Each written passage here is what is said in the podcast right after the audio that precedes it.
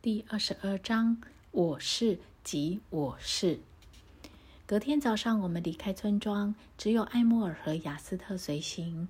我们的目的是到下一个村庄建立营地。冬季在这个地方异常寒冷，我们想在天寒地冻以前弄个舒服的窝。到达之后，发现人家早已经为我们预备妥当。类似这种情形有很多次了，所以我们都不太担心。从村庄穿过高台，蜿蜒向上，走过葱岭，来到一个岔口。这里是第二个古堡型村落，防御我们刚才穿过的高台。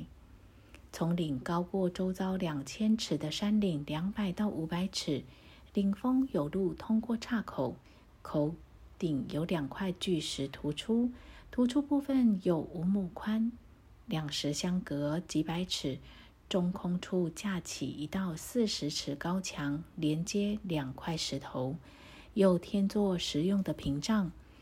墙底宽四十尺，墙头宽三十尺，中间有沟道可以滚动巨石。巨石落到墙的外缘陡峭斜面，斜面又接上下坡，使石循着路径滑到岔口的另一边。石墙中间的沟道有一百尺长，使巨石在触及地面以前有足够冲能滚离沟道。巨石一旦滚下，如果石头不受冲能撞成粉碎，即可沿着斜坡滚到山谷约四里处才停。因山谷前四里处不超过四十尺宽，坡度又斜，足使滚石有足够的冲能，如此形成有效防御工事。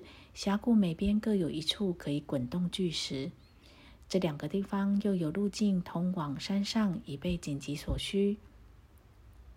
据说这些巨石毫无用途，只有一次有一族人入侵，被峡谷石墙四处滚石全数消灭。一时，首先发难及带动它时一起滚下，下起山崩地裂之势，横扫整个峡谷。据说巨石放在石壁上有两千年之久了。这段期间没有任何战事。我们发现村中只有六户人家凿墙而居，屋子有三层楼高，房顶就是墙顶，每一户房顶上有楼梯下来作为入口。在第三层楼开有窗户，从窗口可以俯瞰峡谷。因为路径是沿着山边蜿蜒而上好几里远，从墙顶上和窗口可以看见。晚上我们安置在其中一间房子的第三楼，非常舒适。用晚餐时还早，餐后我们到屋顶看日落。才到一会儿，就看到一位男士，年约五十，从楼梯上到屋顶。经雅斯特介绍过后，我们就一起聊天，才知道他就住在那个我们选做冬季营地的村子里。他正要回去，我们以为他跟我们旅行的方法一样，就邀请他加入我们一起。他谢谢我们，并且说他会比我们快得多，因顺道来看一位亲戚，晚上就可以回到家。谈话又转到艾莫尔、雅斯特和我拜访过的那座庙。那位男士安静地说：“那晚我看到你坐在庙宇的栏杆上。”然后他继续说道：“我在那晚做的梦或所见的意象，本书前面曾经提及。”我吓了一跳。同僚和我都未曾提过这件事。我们完全不认识这位男士，而他能栩栩生动地叙述我的梦境。然后他继续说：“所显现给你们的。”跟我们所看到的是一样的。那个人以一个整体出现，只要意识上认清楚这一点，并且正确的利用这个观念。但是以其异变的我变圆二元的力量那一刻起，他开始看到二。他误用这个力量产生二元的观念，因为人是自由意志的媒介，他所想的就会产生。结果就是分离，全球都是如此。但是将有很大改变，二元的观念将要结束。人们在想，一切皆源于一。认识这一点，现在人们相处越来越接近。人们开始认为，其他的人是兄弟而非敌人。常人们完全了解这一点，他会明白一切来自一个源头。一切必须回到那个源头或成为兄弟，那么他就在天堂里。天堂的意思是内在的和平与和谐。人在这个地球上创造的天堂，那么他就明白他的心境可以成为天堂，亦或是地狱。天堂的观念是正确的，以为在某处就错了。他会知道神住在他里面，不只是住在他里面，而且在每一样东西里面，每一块石头，每一棵树。每一棵植物，每一朵花，每一个被造之物，神在他所呼吸的空气中、喝的水里面、花的钱上面，神是一切物的本质。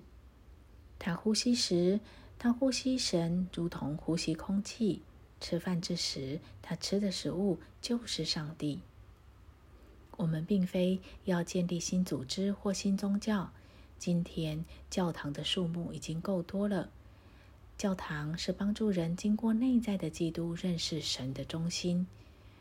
从事私意的人员应该了解，教堂就是人类里面的基督意识的具体模式。常去教堂的人必须了解，教堂是象征所有人类里的基督意识。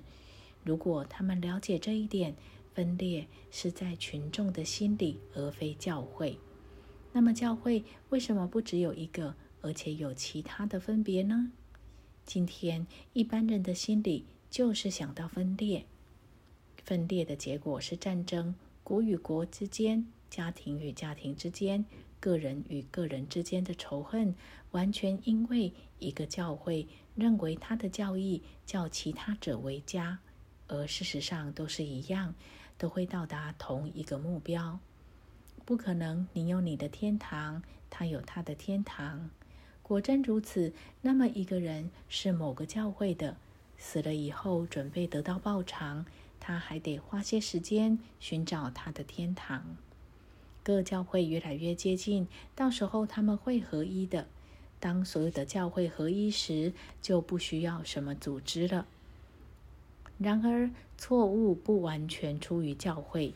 少数人到达悟境，明白为什么拥有此生命。我们发现，大多数人在生命的历程中浪荡、不满足、茫茫然、崩溃或信心缺乏。每个人要学习捉住生命，表达生命，有目的和肯定的行为。这些所神所恩赐人的礼物，要以己身为中心来表示生命。每个人都要展露他自己的生命。一个人要替另外一个人活着是不可能的。没有一个人能够替你过生活，没有一个人能说你必须如何的过活。父在他里面有着生命，能以他将他里面的生命给予他的子。一个灵魂不能了解这些，就得永远的流浪。生命本身的首要目的，就是要表现内在的神我。人是神的形象，又如同神，这是神为人预备的目的。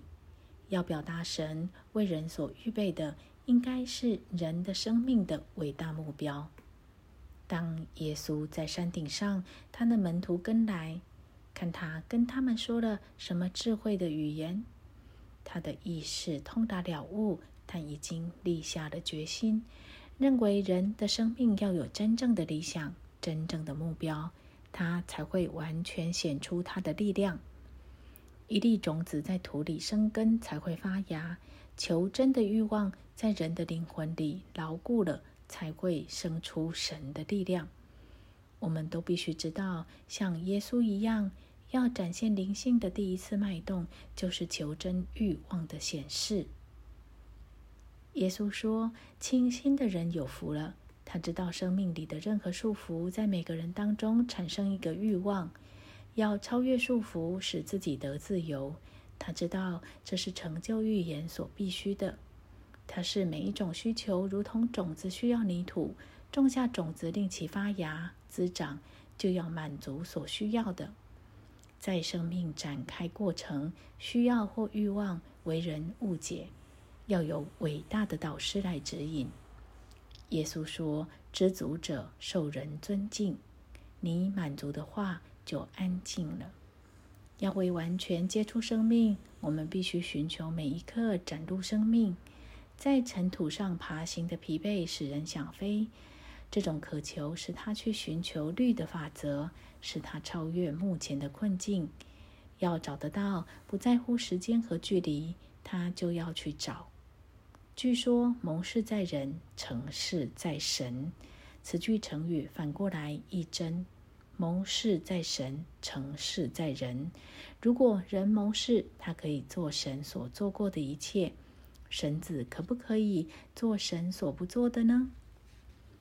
物质的失败导致人去寻求内在的力量，那么每个人会发现我是。